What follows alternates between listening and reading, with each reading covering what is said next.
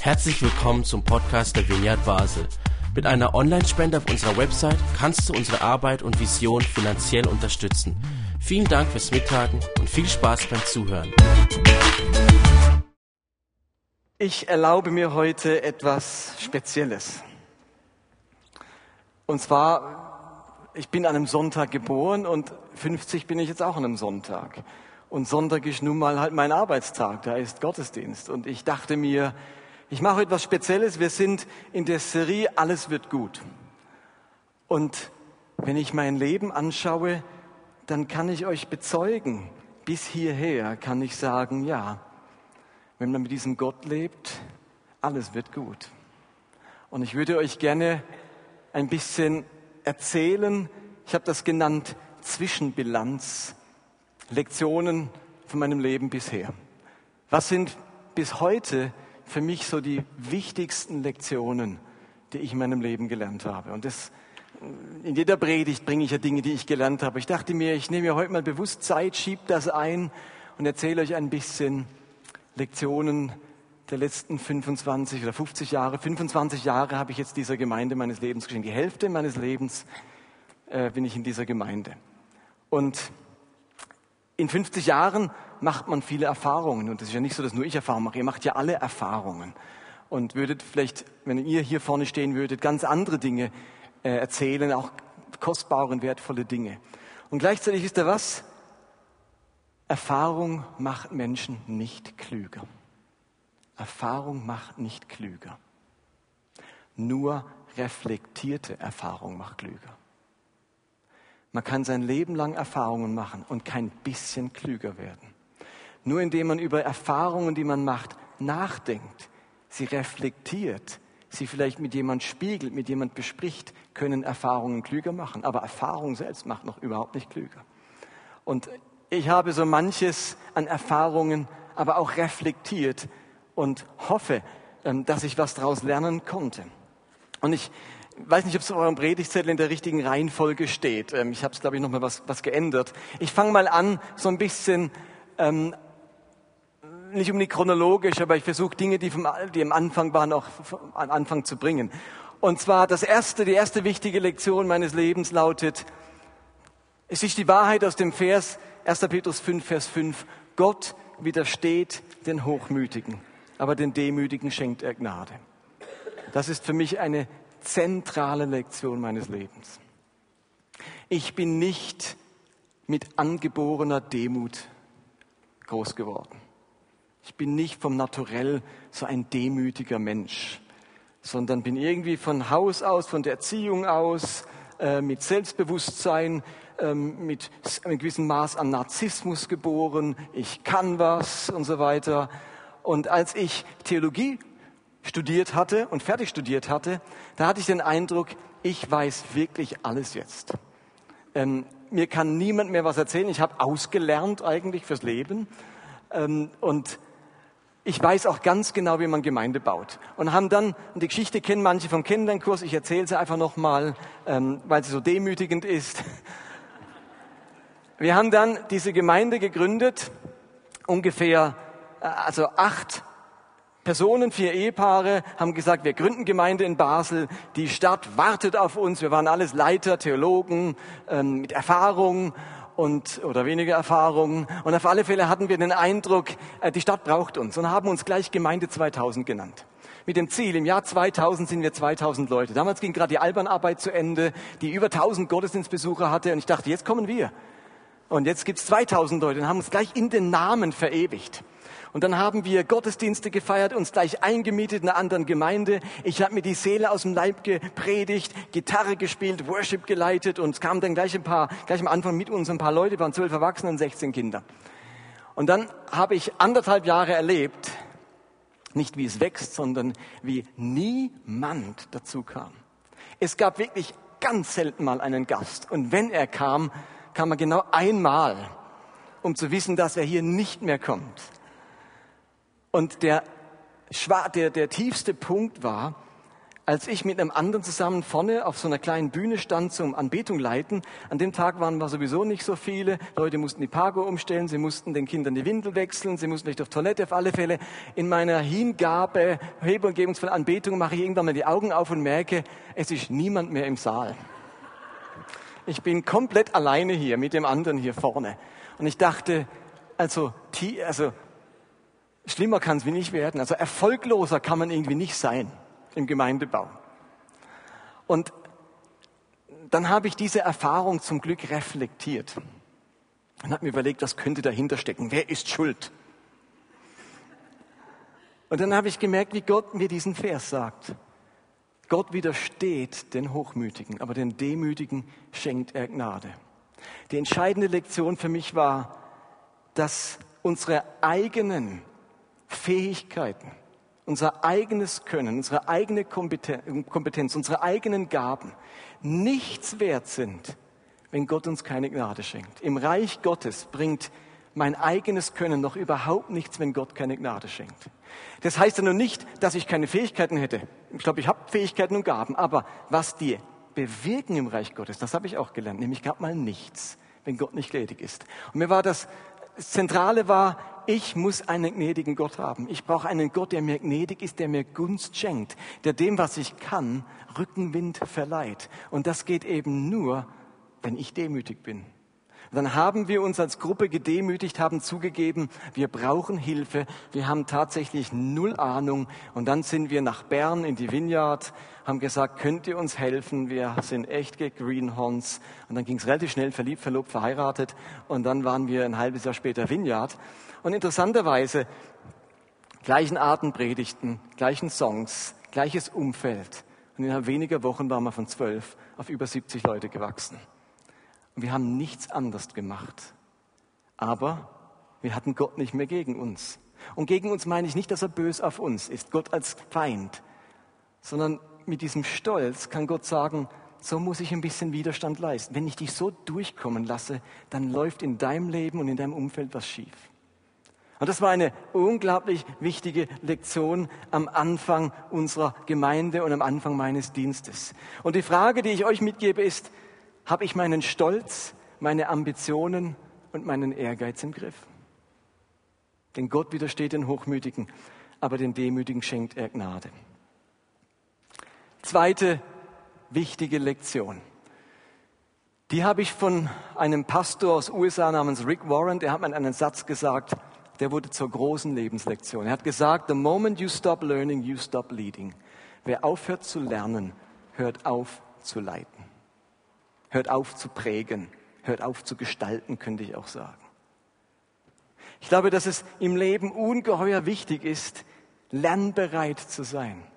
Und mit lernbereit meine ich auch veränderungsbereit. Versteht ihr, was ich nicht meine ist, lernen, lernen, lernen, um das bestätigt zu bekommen, was ich sowieso immer schon geglaubt habe. Das ist nicht lernen, sondern bereit sein, umzulernen, umzudenken. Und wer schon ein paar Jahrzehnte oder Jahre in dieser Gemeinde ist, der wird mir attestieren, dass ich in manchem heute völlig woanders stehe wie vor 25 Jahren. Wisst ihr, was das schlimmste Kritik wäre, die, oder das, das Schlimmste, was ich sagen könnte, wenn ihr sagen würdet, Martin, heute genauso wie damals. Das ist kein Kompliment im Reich Gottes. Das ist kein Kompliment für Menschen, die dazu berufen sind, Jünger zu sein. Wisst ihr, was Jünger heißt? Ich sage es immer wieder. Was heißt Jünger? Schüler. Wenn man einem Schüler sagen muss in der zehnten Klasse, genau wie damals in der ersten Klasse, dann ist das für einen Schüler kein Kompliment. Sondern Schüler sollte nach 20 Jahren an einem anderen Punkt stehen, weil er lernbereit ist. Ich habe für mich entdeckt, dass Theologie über Gott nachdenken. Für mich bedeutet Gott mit dem Verstand zu lieben. Wir sollen ja Gott von ganzem Verstand, von ganzer Seele, von ganzem Herzen lieben. Wie liebt man Gott mit dem Verstand? Und ich habe gemerkt, Theologie heißt für mich Gott mit dem Verstand lieben. Und ich möchte es einfach nur mal wiederholen, ihr habt das schon mal gesagt. Ist euch wirklich bewusst, Gott entscheidet sich an einem Punkt in der Geschichte, an einem Punkt der Menschheitsgeschichte. Jetzt werde ich Mensch.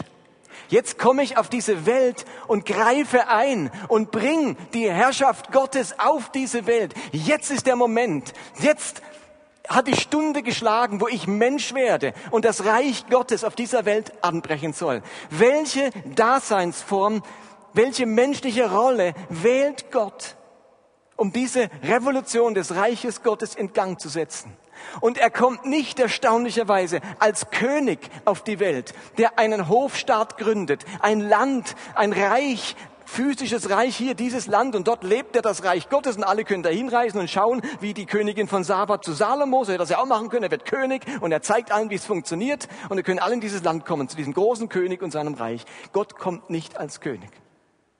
Er hätte als, als, ähm, als Feldherr kommen können wie ein Cäsar oder Alexander der Große und mit einer großen Armee das Böse vom Angesicht der Erde vertreiben und das Reich Gottes anbrechen lassen. Hat ein paar Mal funktioniert auf dieser Welt. Da haben große Feldherren eine große Revolution auf diese Welt gebracht. Gott kommt nicht als Feldherr. Er hätte eine Dynastie gründen können, als großer Patriarch, der eine Dynastie gründet mit vielen Kindern und Kindeskindern, die in der ganzen Welt die Fäden spinnen, überall dabei sind, in jeder Regierung, in jeder Wirtschaft, überall spielt dieser Patriarch und seine Nachkommen eine Rolle und so wird die ganze Welt unterwandert und verändert. Auch das macht Gott nicht. Er wählt ein völlig anderes Modell, um seine Herrschaft auf diese Welt zu bringen. Das Modell eines Lehrers, der Schüler um sich sammelt. Ein Rabbi mit seinen Jüngern. Das ist das Modell. Von allen möglichen, die Gott hätte wählen können, sagt er, ich komme als Lehrer und ich sammle Schüler um mich. Und damit hat es ja nicht geendet. Er sagt zu seinen Schülern, ihr macht es jetzt genauso. Ihr sammelt wieder Schüler und lehrt die all das, was ich euch gelehrt habe. Gottes Modell für eine große Revolution ist es, Menschen zu Lernenden zu machen, zu Schülern. Bin ich ein Lernender? Ein Schüler von diesem Jesus? Als Jesus alle Gleichnisse in Matthäus 23 erzählt hat, also der Autor von Matthäus Evangelium sammelt alle Gleichnisse im Kapitel 13 und am Ende dieses Kapitels sagt Jesus Folgendes.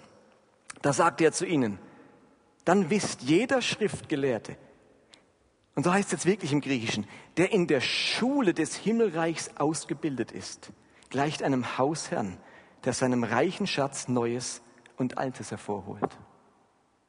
Wir sind Menschen, die werden in der Schule des Himmelreichs ausgebildet. Wenn wir jünger werden, dann sind wir in der Schule des Himmelreichs.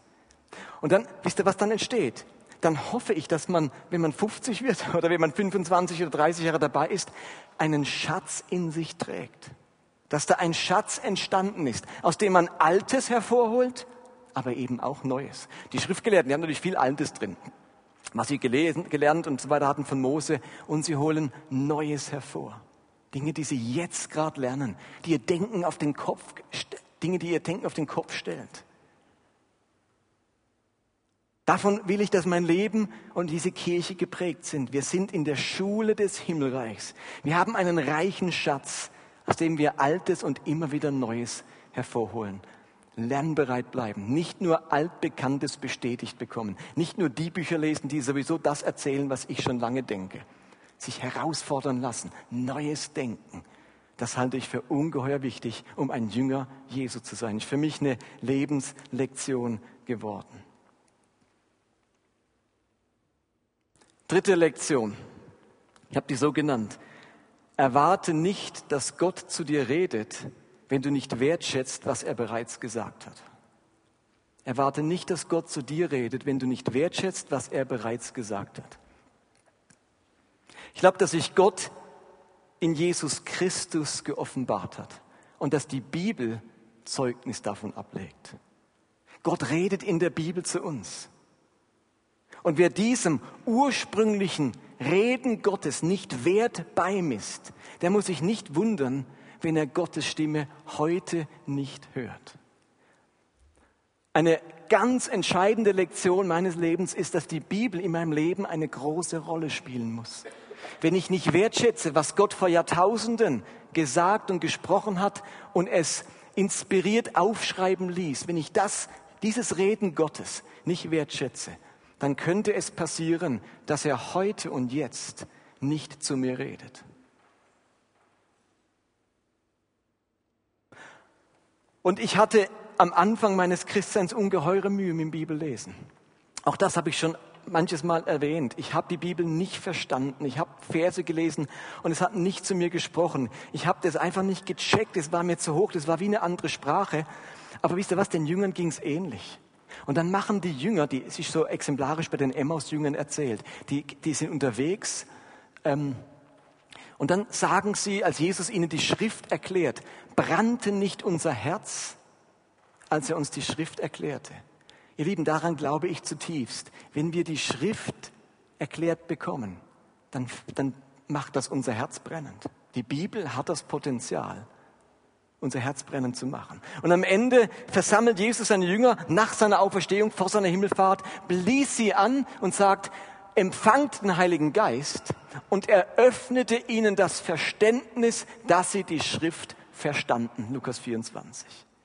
Das halte ich für was ganz Entscheidendes. Jesus muss uns wie das Verständnis für die Schrift eröffnen, sonst ist das einfach nur ein tausend Seiten dickes Buch, ein, ein, ein Schmöker, wo man denkt, boah, tausend Seiten, kein Wunder, will das keiner durchlesen.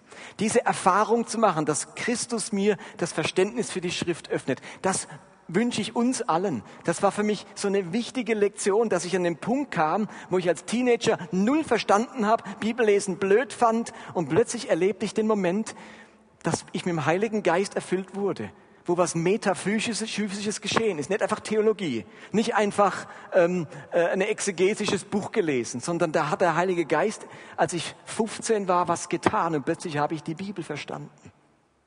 Und das, das ist ja nicht, hat der Gott nicht mit mir gemacht, weil er sagt, mit dem mache ich es und mit allen anderen mache ich es nicht, sondern das ist das Angebot an uns alle. Wenn der Heilige Geist uns erfüllt, dann ist das eine der Auswirkungen. Ich verstehe plötzlich diese Bibel. Und dann macht die mein Herz brennend. Und wo ich vorher kaum ein paar Verse lesen konnte, habe ich die Bibel nicht mehr wegbekommen. Das ist eine ganz wichtige Erfahrung gewesen. Das heißt aber nicht, dass ich heute die Bibel noch genauso lese wie vor 25 oder vor 35 Jahren, als ich Christ wurde. Meine Haltung zur Bibel hat sich verändert. Ihr lest so manches Buch heute auch anders als vielleicht vor 30 Jahren. Für mich ist die Bibel, oder ich habe heute kein fundamentalistisches Bibelverständnis. Ich glaube, dass der falsche Umgang mit der Bibel, zum Beispiel im Mittelalter, oder der falsche Umgang heute im islamischen Schriftverständnis deutlich macht, was ein wörtliches und fundamentalistisches Verständnis eines religiösen Buches äh, anrichten kann, wozu das Menschen bringen kann. Ein fundamentalistisch wörtliches Bibelverständnis hat dazu geführt, dass man im Mittelalter Hexen verbrannt hat, die Inquisition eingeführt hat, Kreuzzüge gemacht hat. Und ein falsches Schriftverständnis heute im Koran führt dazu, dass IS-Kämpfer denken, sie tun einen Gottesdienst, wenn sie anderen den Kopf abschlagen. Also ich schätze die Bibel, das habt ihr, glaube ich, gemerkt. Und man muss sie kennen und lesen, wenn ich will, dass Gott sonst zu mir redet. Aber lesen heißt nicht unkritisch lesen. Einfach runterlesen, nichts hinterfragen, denken bei allem, das verstehe ich, ist doch klar, was da steht. Sondern mit Gott rumringen, was willst du mir sagen, was hat das zu bedeuten? Ich erlebe, dass der Heilige Geist tatsächlich durch diese alte Bibel zu uns heute, zu mir reden kann. Und auch da die Frage an uns, welche Rolle spielt die Bibel in meinem Leben? Okay, vierte Lektion. Ihr habt sie, glaube ich, auf eurem Predigtzettel, dass, man, äh, dass es nicht zu viel wird, weil ich euch jetzt viele unterschiedliche Punkte bringe. Das vierte, und das habt ihr schon ein paar Mal von mir gehört, aber dass ich es jetzt wiederbringe, zeigt nur, wie wichtig mir das ist. Gott ist nie anders, als er sich in Jesus Christus gezeigt hat. Das ist eine der wichtigsten Lektionen der letzten Jahre in meinem Leben. Vielleicht geht es euch auch so. Ich habe lange mit unterschiedlichen Gottesbildern gerungen. Mir begegnet ein Gott in den Segen- und Fluchankündigungen im Alten Testament, wo dieser Gott, dem ich vertrauen soll, sagt, dass man Kinder, Schwangere, Alte, Esel, Rinder, alle ausrotten soll, wenn man ins Land Kana ankommt. Ohne Erbarmen, ohne Mitleid. Ein Gott, der Kriege anordnet, ähm, wo ganz viel Grausames im Alten Testament steht. Und ich denke, wie kriege ich das zusammen mit ganz anderen Bildern, wo ich in der Bibel von Gott ähm, vermittelt bekomme. Vor allem von dem, was Jesus Christus getan hat. Das sind scheinbar widerstreitende Gottesbilder, wenn ich die Bibel so lese. Und dann habe ich wahrgenommen, dass sich die Offenbarung Gottes in der Menschheitsgeschichte entwickelt. Die ist nicht einfach so bang da und so ist es für alle Zeit, sondern wir haben Entwicklung in der Bibel, wir haben Entwicklung von Gottes Verständnis. Wir Menschen können nicht auf einen Schlag, auch der antike Mensch kann nicht Gott so verstehen, wie er verstanden werden will, weil die wo ganz anders herkommen, in einem völlig anderen antiken Weltbild drin stecken. Ähm, und das braucht seine Zeit. In der Bibel haben wir ganz viel wichtige Entwicklung. Und dann sagt das Neue Testament, nachdem Gott vor Zeiten auf mannigfaltige Art und durch die Propheten gesprochen hat, hat er jetzt zu uns gesprochen durch Jesus Christus. Die endgültige Offenbarung Gottes erleben wir in Jesus Christus. Mit endgültig meine ich endgültig im wahrsten Sinne des Wortes. Das ist endgültig. Das ist jetzt gültig, was Christus uns gebracht hat. Und darum kann es in Hebräer 1, Vers 3 heißen, Jesus ist das vollkommene Abbild von Gottes Herrlichkeit, der unverfälschte Ausdruck seines Wesens. Jesus ist der unverfälschte Ausdruck von Gottes Wesen. Wer Jesus sieht, der sieht das Wesen Gottes. Oder in Johannes 12 sagt Jesus, wer mich annimmt, nimmt nicht mich an, sondern den, der mich gesandt hat. Wer mich sieht, sieht den, der mich gesandt hat. Und in Johannes 14 steht, Herr, zeig uns den Vater, sagt Philippus. Das genügt uns. So lange bin ich schon bei euch, Philippus, und du kennst mich immer noch nicht, erwidert Jesus. Wer mich gesehen hat, wer mich erlebt hat, hat den Vater gesehen. Und in 2. Korinther 4, Vers 4 schreibt Paulus, wir sehen das helle Licht des Evangeliums von der Herrlichkeit Christi. Welcher ist das Ebenbild Gottes? Wer Christus sieht, wer das Leben Jesu studiert, der sieht Gott. Es gibt Gott nicht in mehreren Versionen, in mehreren Fassungen. Da gibt es den Gott von damals und den Gott da. Gott ist nie anders und er war nie anders von seinem Wesen her, als er sich in Christus geoffenbart hat. So ist Gott. Wenn du wissen willst, wie Gott ist, schau dir Jesus an. Er war nie anders und er wird nie anders sein. Christus derselbe gestern, heute und in alle Ewigkeit. Und wenn ich etwas anderes lese, dann bestimmt das, was ich lese, nicht mein Gottesbild, sondern mein Christusverständnis entscheidet darüber, wie ich das, was ich lese, zu interpretieren habe. Denn Gott ist nie anders, als er sich in Christus gezeigt hat. Das hat mich ungeheuer versöhnt mit der Bibel und mit meinem Gottesbild.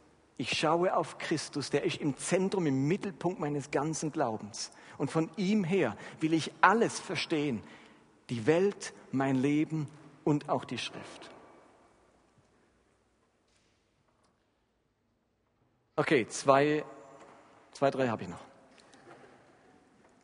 Die nächste Lektion, auch eine aus den letzten Jahren. Kirche muss der barmherzigste Ort der Welt sein. Das darf niemand besser können als wir. Habt ihr schon mal gehört, oder? Hallo? Das ist nicht, ihr Lieben, das ist nicht einfach ein Slogan. Das ist eine der wichtigsten Lebenslektionen, die ich gemacht habe.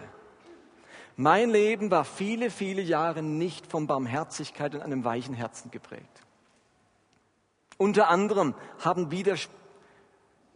widersprüchliche Gottesbilder in mir dazu geführt, dass ich eher zur Härte, zur Eindeutigkeit, zum Schwarz-Weiß tendiert habe. Von meinem Typ her bin ich schwarz-weiß. Und wenn ich nicht aufpasse, dann denkt es mir sofort schwarz-weiß. Da fühle ich mich wohl da ist für mich die Welt geordnet. Da kann ich die Dinge einordnen.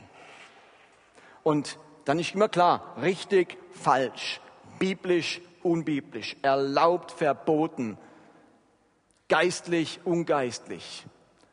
Und so kommt man lange durchs Leben, schwarz-weiß, solange einem selber nichts Tragisches widerfährt und schwarz-weiß im eigenen Leben durcheinander kommt. Dann kann man so gut leben. Und ihr wisst alle, dann kommt vor ähm, jetzt inzwischen schon elf Jahren der Zerbruch meiner Ehe, wo ich vorher immer klar gesagt habe, richtig, falsch, so muss man leben, das, das gilt und dann ist man ein richtig guter Christ und dann ist man kein guter Christ und plötzlich bist du selber auf die schwarze Seite gerutscht. Und dann hätte eigentlich die ganze Welt mit mir entsprechend unbarmherzig sein sollen. Denn ich bin jetzt schwarz und nicht mehr weiß.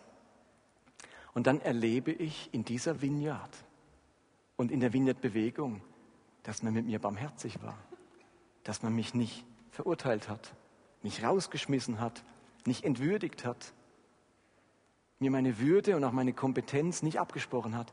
Das war ein unglaublich starkes Erlebnis, wenn man selbst nicht nur von Barmherzigkeit spricht, sondern sie erlebt. Und ich merkte, warum Jesus sagen kann und die Bibel sagen kann, dass es nichts Größeres und Wichtigeres gibt als, als die Liebe und das Erbarmen. Am Ende bleiben Glaube, Hoffnung, Liebe, aber die Liebe ist das Größte. Darum geht's. Gott ist Liebe. Das selbst zu erleben hat einen Schalter umgelegt. Es hat wie etwas bewirkt, dass ich merke, für dieses Thema will ich leben und sterben, fürs Thema Liebe und Barmherzigkeit. Dafür will ich bekannt sein. Und wenn es darum geht, Entscheidungen zu treffen, dann möchte ich, wenn schon, auf der Seite der Liebe sündigen und nicht auf der Seite der Härte und der Korrektheit. Mein Lebensmotto war so viele Jahre und das ähm, haben meine Kinder abbekommen und wohl auch meine erste Ehe, ich habe das schon mal erwähnt, erst korrekt, dann gnädig. Gnädig, barmherzig, zugänglich, zugeneigt, zugeneigt kann ich sein, wenn der andere sich korrekt verhält, wenn er so macht, wie ich es richtig finde. Dann bin ich ganz freundlich. Dann bin ich ermutigend. Dann kann ich Komplimente machen, dann kann ich loben. Aber wenn es nicht so läuft, wie ich mir es für richtig vorstelle und korrekt, dann kann man jetzt auch nicht loben. Das würde ja unehrlich sein. Das ist ja nicht so, wie es sein soll. Da soll ich noch sagen, gut gemacht. So ein Heuchler bin ich nicht. Da wird schon klar gesagt, wie ich es empfinde. Und dann zu erleben, dass man mir nicht so begegnet ist. Was ihr wollt, dass euch die Leute tun, das tut ihnen auch. Wenn du erlebst, wie gut es tut, wenn dir Barmherzigkeit erfährt, dann muss man entweder ein Idiot sein oder man muss sich entscheiden zu sagen, und so muss ich jetzt in Zukunft auch leben. Ich muss den Leuten eben auch mit Liebe und Erbarmen begegnen. Und das war eine wichtige Lebenslektion. An der übe ich immer noch. Mir denkt es immer noch erstmal schwarz-weiß. Und dann muss ich sagen, Augenblick mal. In dir tickt das erst korrekt, dann gnädig. Und jetzt bist du erst gnädig, erst freundlich, erst gütig, machst erst ein Kompliment, siehst es erst positiv, bevor du das andere machst. Und das ist eine lebenslange Übung. Aber man muss irgendwann mal die Lektion gecheckt haben, damit man weiß, was man zu üben hat. Versteht ihr, was ich meine?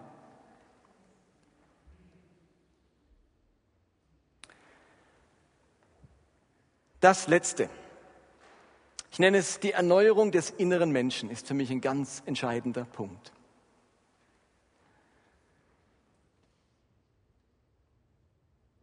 Das merkt ihr alle, dass nicht nur der äußere Mensch zerfällt. Es ist nicht so, dass ich heute Morgen aufwacht bin und dachte, 50, oh, jetzt kracht's, wenn ich aufstehe.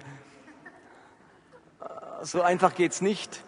Aber wir merken, der äußere Mensch zerfällt. Nicht mehr das Gleiche. Aber wir alle haben auch einen inneren Menschen. Unsere seelische, innere Verfassung. Und da sagt Paulus etwas ganz, ganz Spannendes. Darum werden wir nicht müde, sondern wenn auch der äußere Mensch verfällt, so wird doch der innere von Tag zu Tag erneuert. Meine Lieben, ich habe gemerkt, ich komme nur durchs Leben, wenn ich lerne, meinen inneren Menschen zu erneuern. 50 Prozent aller Pastoren hören auf mit ihrem Pastorendienst. 50 Prozent weltweit. Nach ein paar Jahren steigen die aus, weil sie das wie nicht verkraften, nicht durchstehen, ihnen zu viel ist. Und wenn man dann noch so ein paar Schicksalsschläge erlebt und das Leben anstrengend ist oder mit 50 noch mal zweifacher Vater wird, dann muss man sich überlegen, der äußere Mensch kann schnell immer viel machen. Aber, also kann man Sport treiben und so weiter. Aber der innere Mensch, wie schaffe ich es, dass ich innerlich nicht schlapp mache? Dass mich die Sorgen, die Herausforderungen, am Ende der, des Jahres sind wir ohne Heimat oder ähm, da ist eine schlimme Krankheit von jemandem in der Gemeinde oder was es auch immer ist, wie schafft man es, dass man nicht unter die Räder kommt, dass der innere Mensch schlapp macht? Und ich habe gemerkt, ich halte mein Leben und auch diesen Dienst nur durch und euch geht es genauso, euer Leben und euer, euer Weg, der gelingt uns nur, wenn wir herausfinden, wie wir unseren inneren Menschen erneuern können. Wie schaffe ich es, dass, wenn, wir, wenn, wenn ich entmutigt bin, ich mich wieder selbst ermutigen kann? Wie schaffe ich es, wenn ich mehr Motivation verloren habe, dass ich mich selbst motivieren kann? Wie schaffe ich es, wenn ich auf 180 bin und mich alles aufregt, dass ich mich selbst beruhigen kann? Seht ihr, was ich meine? Der innere Mensch, der ist die innere Kraft, der innere Motor. Wenn dem der Sprit ausgeht, dann ist es gelaufen, dann machen wir schlapp und rauszufinden, wie tank ich auf, wie stärke ich diesen inneren Menschen. Das ist so eine wichtige Lektion, die muss jeder von uns lernen, wenn wir gesund und kraftvoll äh, alt werden wollen. Nicht nur alt in Jahren, sondern auch mit unserem Glauben alt werden wollen. Wie kannst du deinen inneren Menschen erneuern? Und da habe ich euch kein Rezept. Das musst du rausfinden. Wenn ich dir einen Rat gebe, denkst du, das funktioniert bei mir nicht. Wahrscheinlich nicht, weil du ganz anders gestrickt bist. Aber du musst für dich rausfinden, wie tankst du auf? Was sind deine emotionalen, seelischen Tankstellen, damit du nicht leer laufst? Wie erneuerst du deinen inneren Menschen? Und zu guter Letzt hat mich Nina natürlich gefragt, wir waren essen miteinander gestern, und hat mich gefragt, was wünschst du dir eigentlich für das nächste Jahr oder Jahrzehnt? Das verrate ich euch jetzt. Also so, nicht so intim, dass ihr Angst haben müsst. Versteht ihr, was man sich wünscht, ist logisch, das sind die grundlegenden Dinge. Die wünschen wir uns alle. Wir wünschen uns, gesund zu bleiben, dass unsere Kinder gesund sind, dass wir Frieden haben. Diese ganz grundlegenden Dinge, wo wir ganz schnell merken, wenn die nicht da sind, sind alle anderen Wünsche belanglos.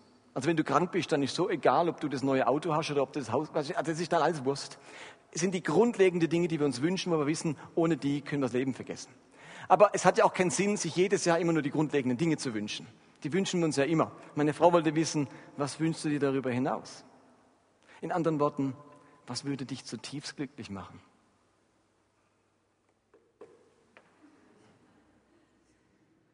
Und da gibt es schon ein paar Dinge. Wisst ihr, was mich am allermeisten beflügeln würde? Am allermeisten glücklich machen? Ich werde es nicht glauben, wenn die Vineyard Basel nochmal so richtig durchstartet. Nochmal so richtig durchstartet. Und zwar in der Verfasstheit, wie wir jetzt sind. Mit Verfasstheit meine ich, wir haben eine 25, 20-jährige Reise hinter uns. Diese Gemeinde hat sich entwickelt. Ihre Theologie hat sich entwickelt. Ihre Haltung hat sich entwickelt. Ihr Erscheinungsbild hat sich entwickelt. Wir sind nicht am gleichen Punkt, wo wir vor 20 Jahren waren. Die Gemeinde, wie sie sich heute entwickelt hat, mit ihrer geistlichen Gesundheit, mit ihrer Prägung, mit ihrer Färbung, mit ihrem Stallgeruch, dass diese Gemeinde nochmal so richtig durchstartet. Denn ich glaube, unser Land braucht solche Gemeinden. Wir haben viele Gemeinden, aber es braucht Gemeinden, die progressiv sind, die aus ihrem Schatz auch Neues hervorholen, die die Herausforderungen des 21. Jahrhunderts ins Auge fassen, sich überlegen, wie wir Menschen erreichen können, die keine Kirche erreicht. Denn die meisten Kirchen erreichen nur Menschen aus drei Milieus und dabei gibt es 15 Milieus nach der Milieuforschung in unserer Gesellschaft. Wir erreichen die überhaupt nicht. Wie können wir anders denken, anders leben, anders handeln? Unsere Gemeinde hätte es verdient, nochmal so richtig durchzustarten und dieser Stadt und den Menschen zu zeigen, wie das Reich Gottes aussieht, wie es sich anfühlt, in diesem Reich Gottes zu leben, wie es sich anfühlt, wenn Menschen dieses Reich Gottes entdecken und ihr Leben dadurch verändert wird. Wenn ihr wissen wollt, was mich zutiefst glücklich machen würde, ist es, das nochmal erleben zu können. Und jetzt könnt ihr sagen, ja gut, dann gib mal Gas. Aber ich sage euch, ich weiß nicht wie. Das ist auch ein großes Geheimnis. Ich wünsche mir das. Und ist ja nicht so, dass ich jetzt im Büro hocke und, und äh, Netflix-Filme anschaue und die Däumchen drehe und denke. Und gleichzeitig wisst ihr, das ist was, wo Gott uns schenken muss.